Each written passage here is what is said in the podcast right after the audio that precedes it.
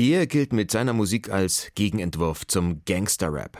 Casper, das bestätigt auch der Titel seines neuen Albums, Nur Liebe immer, klingt jedenfalls so gar nicht nach dicke Hose. Eine ganz andere Klangfarbe bringt Maria Callas in die Sendung. Vor ihrem anstehenden 100. reden wir mit Biografin Eva Gesine Bauer über die Ikone und Operndiva.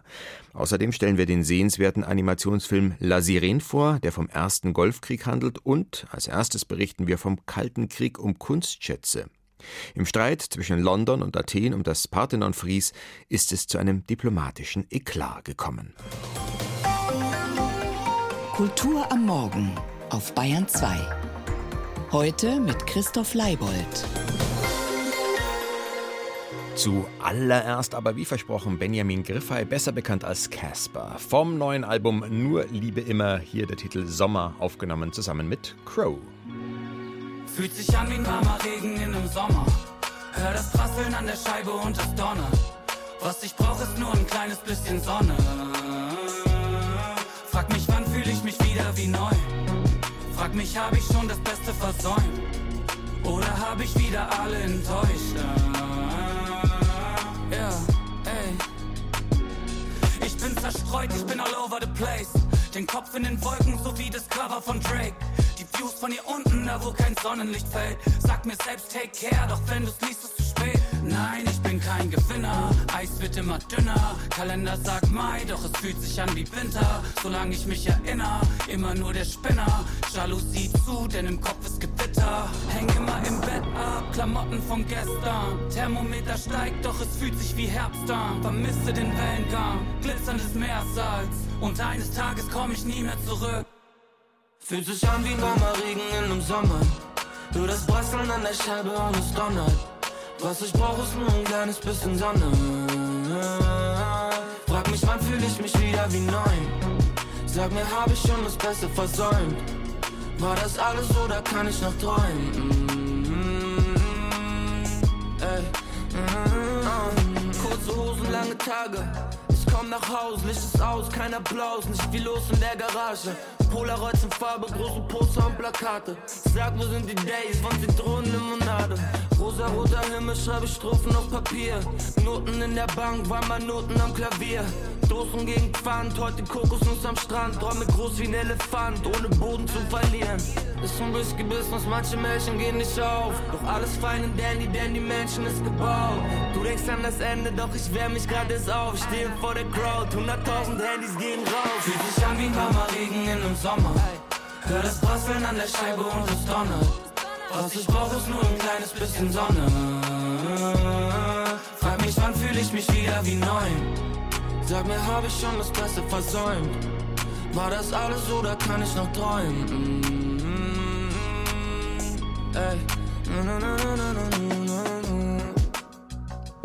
Draußen hat der Winter begonnen, bei uns träumt Casper vom Sommer. Mehr aus dem und über das neue Album Nur Liebe immer später. Nur Zoff dauernd ließe sich zu folgendem Thema sagen. Seit mehr als 200 Jahren befinden sich große Teile des Parthenon-Frieses von der Akropolis im Besitz des British Museum. Rechtmäßig gekauft, sagt London. Gestohlen, behauptet Athen. Nun kam es zum Eklat. Wenige Stunden vor einem geplanten Treffen in der Angelegenheit sagte der britische Premierminister Rishi Sunak seinem griechischen Kollegen Kyriakos Mitsotakis ab. Und das obwohl sein konservativer Parteifreund schon in London war. Von Schmach ist in Griechenland die Rede, ja sogar von einem kalten Krieg. ARD-London-Korrespondentin Gabi Biesinger fasst die Lage zusammen. Dass der britische Premierminister Rishi Sunak vor den anstehenden Parlamentswahlen offenbar ziemlich unter Druck steht, bekam in diesem Fall der griechische Ministerpräsident Kyriakos Mitsotakis zu spüren. Als Sunak ein geplantes Treffen kurzfristig absagte, geschah das pikanterweise, als Mitsotakis gerade mit Oppositionsführer Keir Starmer von der Labour Party in der griechischen Botschaft in London zusammensaß. Vielleicht war das ein Affront, dass Mitsotakis den Konkurrenten, der in den Umfragen führt, als erstes traf und der ausgerechnet signalisierte, bei der Parthenon-Frage auf die Griechen zugehen zu wollen. Ganz sicher war jedenfalls ein Affront, dass Mitsotakis am Wochenende in der BBC einen kühnen Vergleich anstellte. If I told you that you would cut the Mona Lisa in half and you would have half of it at the Louvre and half of it at the British Museum. Do you think your viewers would appreciate the, the, the beauty of the painting? Wenn Sie die Mona Lisa in der Mitte durchschneiden und die Hälfte in Paris und die andere Hälfte in London zeigen, würde das Publikum dann das Gemälde schön finden? Dasselbe passiere gerade mit den Parthenon-Friesen, so Mitsotakis. Dass Großbritannien darauf beharre, einen Teil der Parthenon-Friese im Land zu behalten, statt sie mit der anderen Hälfte in Athen wieder zu vereinigen, sei nicht länger hinnehmbar. Dabei gehe es ihm nicht um die Klärung der Besitzverhältnisse, sondern um die Wiedervervollständigung eines Kunstwerks. This is not an ownership question. This is an, a reunification argument. Die britische Regierung erklärte, es habe im Vorfeld Absprachen gegeben, dass Mitsotakis bei seinem London-Besuch das Thema ausspare. Doch dass Sunak so dünnhäutig auf die bekannten Forderungen der Griechen reagiert, erstaunt selbst Parteifreunde. Ed Vasey, früherer konservativer Kulturminister, jetzt engagiert im Parthenon Project, das die Marmorkunstschätze zurückgeben will, wunderte sich in der BBC. So eine Entwicklung hatte ich nicht erwartet. Wenn man den griechischen Ministerpräsidenten trifft, dann gibt es wahnsinnig viele wichtige Themen, über die man sprechen kann. Enge Partnerschaft, die EU, Flüchtlinge, den Ukraine-Krieg, die Lage im Nahen Osten. Dass Sunak den Austausch wegen dieses Themas platzen lässt, erstaunt mich. Normalerweise verschanzt sich die britische Regierung hinter dem British Museum, sagt, dass die Stücke rechtmäßig erworben wurden und das Museum für alles weitere zuständig notwendig ist. Erstaunlich, dass Sunak die Zukunft der Skulpturen jetzt zur Chefsache macht. Für Sunak komme nicht einmal eine Leihgabe der Marmorschätze in Frage, betonte ein Regierungssprecher. Doch die Unterstützung für diese Position schwindet. Die konservative Times etwa, bisher an der Seite der Regierung, schreibt, die Skulpturen gehören nach Athen. Vasey erklärt sich Sunaks harsche Reaktion damit, dass er gegenüber der Wählerschaft und seiner Partei die üblichen Mechanismen des konservativen Kulturkampfs bedienen wolle, dass jemand, der die britische Geschichte nicht als perfekt ansehe, unpatriotisch sei. Anyone who dares to say that British history wasn't perfect is somehow unpatriotic. George Osborne, ehemaliger konservativer Finanzminister und jetzt Aufsichtsratsvorsitzender des British Museum, hatte kürzlich höchst selbst eine Leihgabe der Friese in Aussicht gestellt. Das hat der griechischen Seite bisher nie gereicht, doch man sei auf einem guten Weg gewesen, so Ex-Kulturminister David. Seltsam, die tektonischen Platten waren in Bewegung, ein Durchbruch in Sicht, und jetzt bricht dieser Streit aus.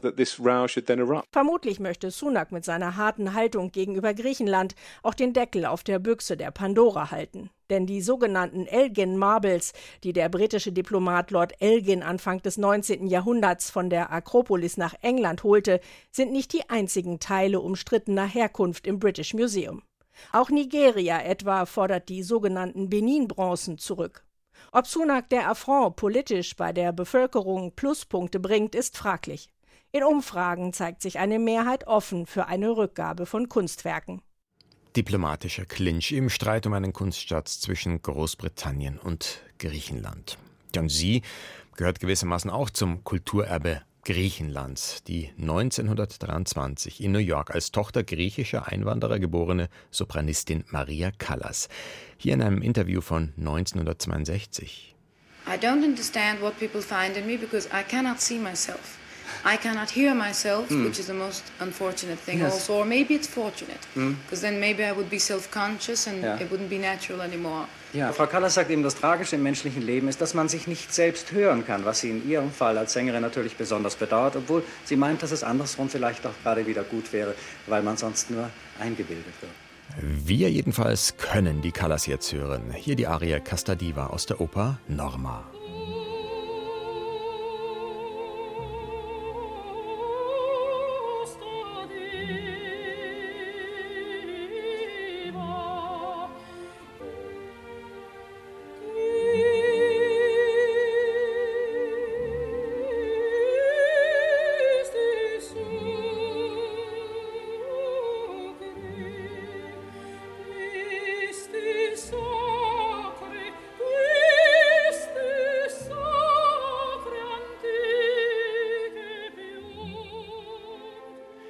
Maria Callas singt Bellini, eine Aufnahme aus dem Jahre 1960 war das. Über einen Auftritt der jungen Maria Callas an der Mailänder Scala schrieb der italienische Regisseur Franco Zeffirelli, der Jahrzehnte später das Filmdrama Callas Forever drehen sollte, Zitat, Es gab nun so etwas wie eine neue Zeitrechnung vor Callas und nach Callas. Am kommenden Samstag, am 2. Dezember, wäre die Operndiva 100 geworden und ich will mich nun unterhalten mit der Kunsthistorikerin Eva Gesine Bauer. Sie hat im Frühjahr eine Maria Callas Biografie vorgelegt. Schönen guten Morgen. Guten Morgen.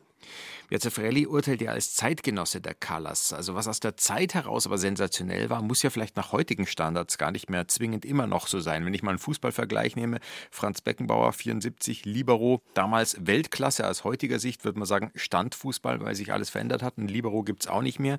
Wie ist das bei der Callas? Immer noch State of the Art? Immer noch, weil sie unerreicht ist in der Intensität ihres Singens. Sie war radikaler als alle anderen.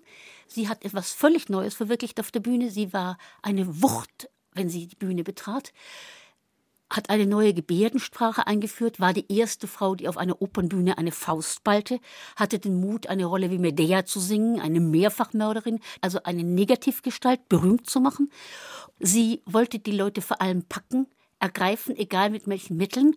Und sie hat ihre ganze Kunst dafür eingesetzt, das zu schaffen. Und das schafft sie heute genauso.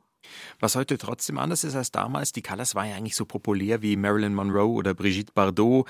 Dass jetzt zum Beispiel Anna Netrebko bei aller Popularität genauso populär wäre wie Taylor Swift, glaube ich, kann man nicht sagen. Also das sagt ja auch was über einen ganz anderen Stellenwert der Klassik damals aus, oder?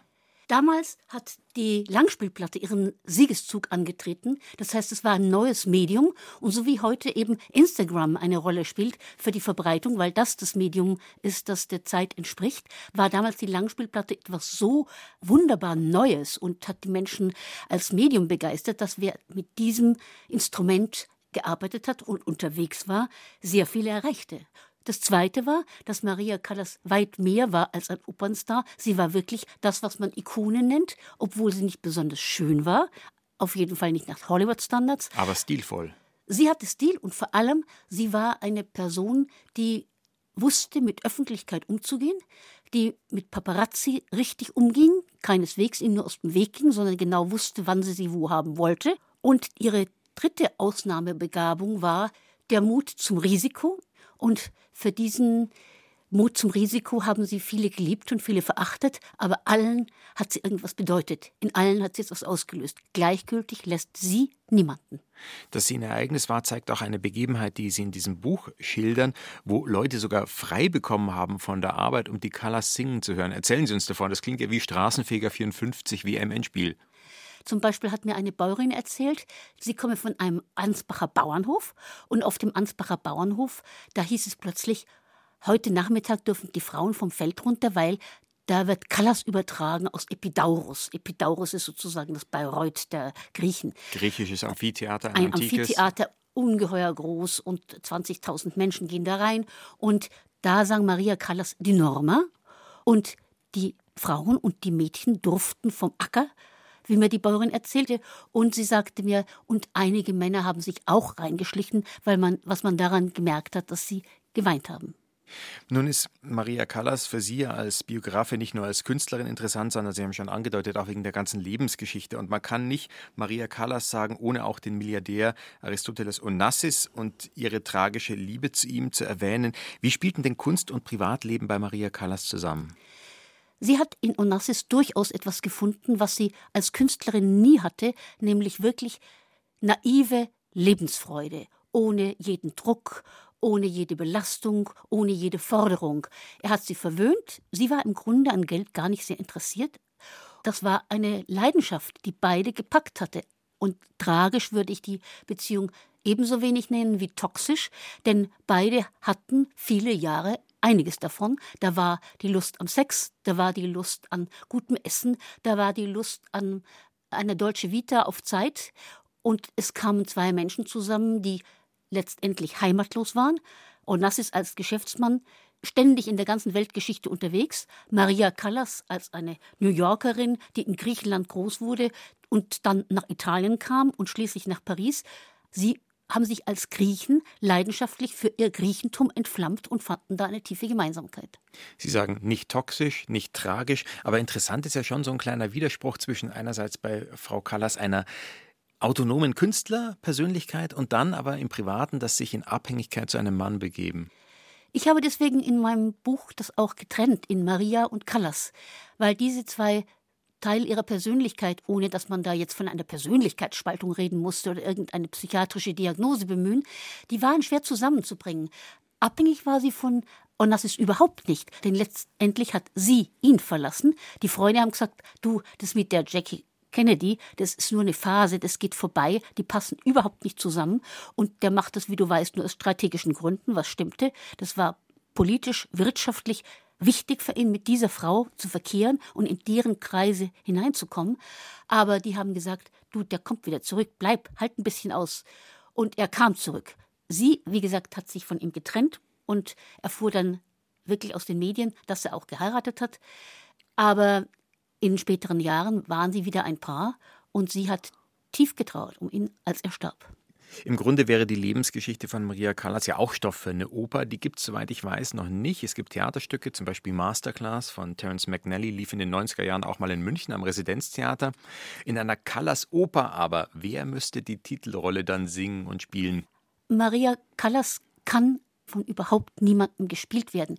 Es gibt eine großartige Schauspielerin wie Fanny Ardant, die in einem Callas-Film die Gestik von Maria Callas aufs wirklich vollkommene nachgeahmt hat und eingelernt hat und es war glaubwürdig, wie sie sich bewegte. Aber sie sang nicht und niemand kann so singen wie sie, niemand tritt auf wie sie, niemand hat jemals ein so starkes Bild von sich entwickelt in der Öffentlichkeit. Ich glaube, eine Oper über sie zu schreiben, das ist eine naheliegende Idee, vielleicht eine aufregende Idee, aber keine, die sich umsetzen lässt, weil man niemanden findet, der Maria Callas verkörpern könnte.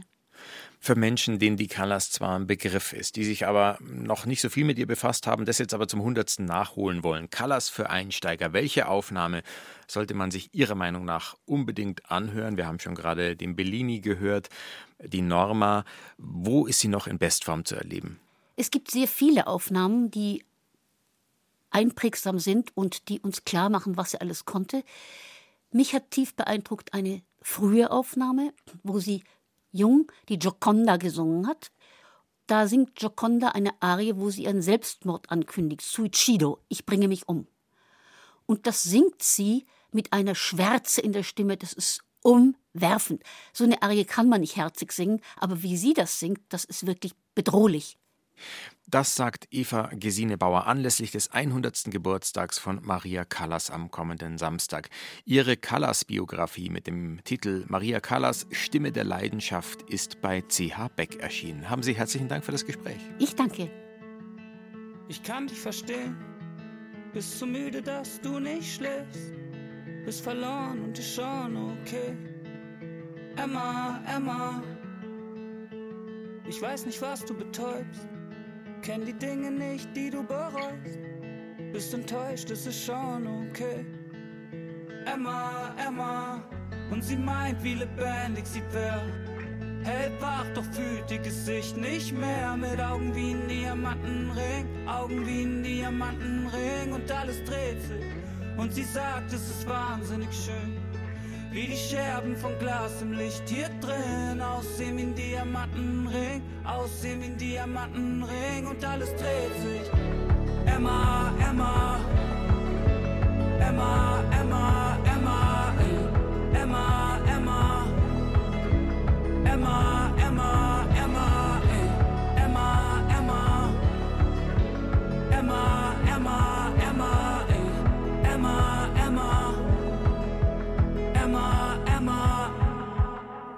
Emma von Casper, der gebürtige Bielefelder deutsche Mutter, US-amerikanischer Vater, gilt mit seinen emotionalen Texten und seiner Mischung aus Hip-Hop und Indie-Rock als Gegenentwurf zum aggressiven Straßenrap. Der hatte die Nullerjahre äh, dominiert, doch 2011 kam Casper, wurde mit seinem ersten Album über Nacht zum Star und prägte eine ganze Generation.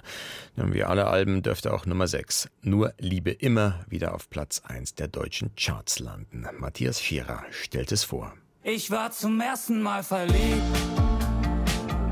in der Stadt, die es nicht gibt. Die Stadt Bielefeld existiert nicht. Auf diesen jahrzehntealten Internetwitz bezieht sich Casper in seinem Song Verliebt in der Stadt, die es nicht gibt. Der letzte seines neuen Albums Nur Liebe immer. Aber Casper meint es durchaus ernst. Denn in den zehn Songs geht es auch immer wieder darum, wo wir hingehören, wenn wir nicht mehr dort sind, wo wir jünger waren. Ich hab wildfremde Personen im Bars, Bruder und Schwester genannt. Wenn wir uns sehen, sagst du mir nur, wie hast du dich verändert, verdammt. Casper wurde eine Dreiviertelstunde von Bielefeld entfernt geboren und wuchs in Georgia in den USA auf. Er war elf Jahre alt und konnte kaum Deutsch, als seine Mutter Hals über Kopf mit ihm und seiner Schwester zurück nach Deutschland zog. Die Zeit vor diesem Umzug, man könnte es auch eine Art Flucht vor schwierigen Familienverhältnissen nennen, beschreibt Casper in dem Song Echt von unten Zoe Freestyle. Was weißt du von Kakerlaken im Kleiderschrank? Im Trailerpark, Stiefpapa schreibt mich an. Schläge mit Kleiderhaken sich eingebrannt, dein Glück trage ich nicht seinen Namen. Diese autobiografischen, detaillierten Zeilen malen sofort ein Bild, das auch diejenigen lebhaft vor sich sehen können, deren Familienleben größtenteils friedlich und unbeschwert war. Später im Song wandelt sich der Beat. Er wird brachialer, basslastiger. Und auch Caspers Flow ist ein anderer. Mit gepresster Stimme rappt er nun von ausverkauften Stadien, hohen Gagen und mehrstöckigen Eigenheimen. Doch kennst du die, für die du morden würdest? Chill am See mit keiner Sorge, wirklich Horror für dich, wirklich. Uh. Bin keiner deiner Deutsch-Rap-Deppen, ich kauf Häuser, keine goldenen Ketten. Auf seinem neuen Album koexistieren zwei Seiten von Casper. Casper als Projektionsfläche für eine ganze Generation von sensiblen Millennials, die sich seine Texte tätowieren ließen. Echt von unten. Und Casper als mutmaßlicher Millionär, der in Immobilien macht und Mitherausgeber eines Magazins ist, das ihn selbst auf dem Cover zeigt. Der erstere Casper sorgt für die emotionalen und mitreißenden Momente des Albums. In Sowas von da, Hellwach, rekreiert er zum Beispiel den überlebensgroßen Trap-Sound von US-Rapstar Travis Scott und beschreibt auf eindringliche Weise eine Panikattacke. Ja, meine Dämonen und ich sind hellwach. Find kein Schlaf, weil die Vergangenheit mich ja will Distanz zwischen mir und was. Im Gegensatz zum Vorgängeralbum, dessen Songtitel komplett in Großbuchstaben zu lesen waren, werden die Songtitel auf Nur Liebe immer allesamt kleingeschrieben. Es entsteht der Eindruck einer Sammlung von Messenger-Nachrichten, im Stress zwischen zwei Terminen an enge Freundinnen und Freunde verschickt. Mal mit mehr, mal mit weniger Tiefgang. Mal einfühlsam, manchmal ein bisschen drüber, mal stringent und manchmal fahrig. Spannend anzuhören ist das, was der handwerklich starke Rapper und große Musikliebhaber Casper macht, aber eigentlich immer. Man kann sich von den Songs mitreißen lassen oder sich an ihnen reiben. Nur Liebe immer ist bei Warner und Eklat Tonträger erschienen. Ja, und zum Titel Emo-Rapper, der nicht bei allem positiv besetzt ist, hat Casper inzwischen eine gesunde, ironische Distanz entwickelt. Gleich 8.53 Uhr, Sie hören die Kulturwelt auf Bayern 2. Zeichnen, das birgt ja immer auch die Chance zu stilisieren, abstrahieren, skizzieren und damit auch die Möglichkeit, Dinge zu zeigen, ohne zu explizit zu werden. Comic, das Wort lässt zwar manchmal an Grelles, an Buntes denken, an Comicsprache und Lautmalerisches wie Peng, Zack, Boing und Bum, aber gerade wenn es um die Darstellung von Gewalt und Krieg geht, ist im Zeichentrick auch das Gegenteil drin. Vor allem, wenn man sich für einen so minimalistischen Stil entscheidet, wie die iranische Filmemacherin Sepidi Forzi in ihrem Animationsfilm La Sirin, der vom Ausbruch des ersten Golfkriegs 1980 erzählt. Der Film feierte auf der letzten Berlinale Weltpremiere. Nun kommt er ins Kino. Moritz Hohlfelder berichtet. Der Film beginnt mit ein paar Jungs, die 1980 in der Ölmetropole Abadan, der größten Hafenstadt im Iran, neben einer Raffinerieanlage Fußball spielen. Der Ball schlägt ein ins Tor, während sich im Hintergrund ein paar Raketen vom Himmel herabsenken auf die Docks mit den Öltanks. Eine Explosion folgt. Ein riesiger Feuerball steigt auf.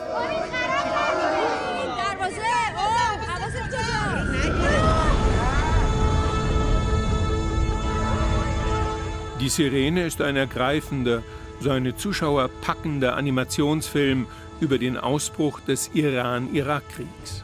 Abadan versinkt in kürzester Zeit im Chaos. Der 14-jährige Omid, einer der Fußballspieler, rennt nach Hause und sieht noch, wie sein älterer Bruder einen Lastwagen besteigt, der Kämpfer an die Front bringt. Auch die restliche Familie verlässt die Stadt. Nur er, der Halbwüchsige, sowie sein Großvater bleiben vorerst zurück. Omid ist noch zu jung, um selbst zur Waffe zu greifen, so wird er zum Versorger einer in der Not vereinten Gruppe von Menschen, die nicht fliehen können oder wollen. Regisseurin Sepideh Forsi wurde 1965 im Iran geboren. Die islamische Revolution erlebte sie als Teenager, damals 14 Jahre, genauso alt wie ihr Protagonist jetzt in Die Sirene. Abadan kannte sie schon als Kind, als die Stadt ihres Großvaters. Euh,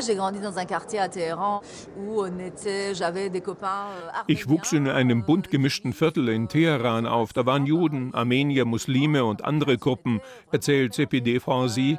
Was ich sagen will, ist, im Vergleich zum heutigen Iran, der sehr strikt und eng und limitiert wirkt, wo alles weggeschnitten wird, was stört, war auch Abadan damals noch eine Art Big Apple, ein kosmopolitischer Mikrokosmos.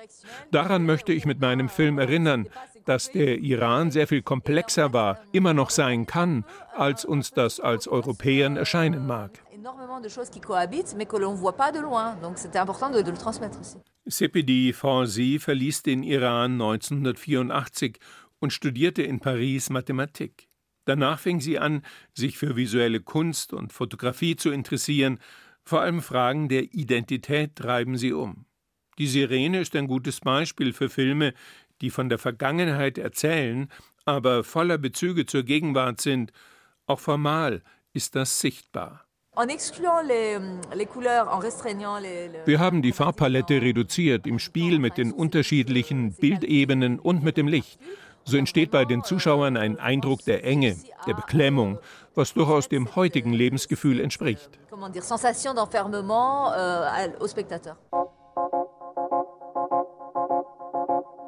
Der Iran-Irak-Krieg dauerte acht Jahre.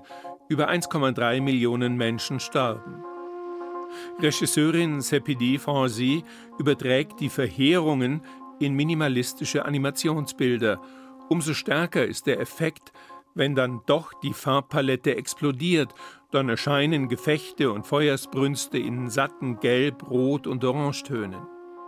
Die Sirene erinnert an andere Zeichentrickfilme, die ebenfalls ganz eigen mit Gräuel und Krieg umgehen, wie Ari Vollmanns Waltz in Bashir über den Libanonkrieg oder Persepolis von Francis Landsfrau Marjan Satrapi über die islamische Revolution.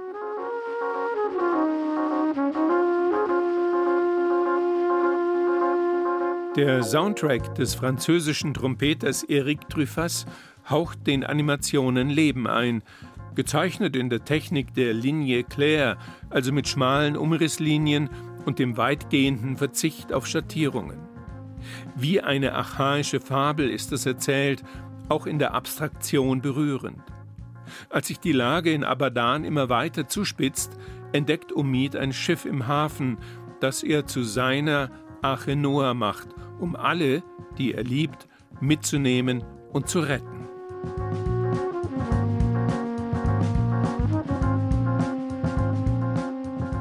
Der Animationsfilm La Sirene, die Sirene, ab morgen in den Kinos.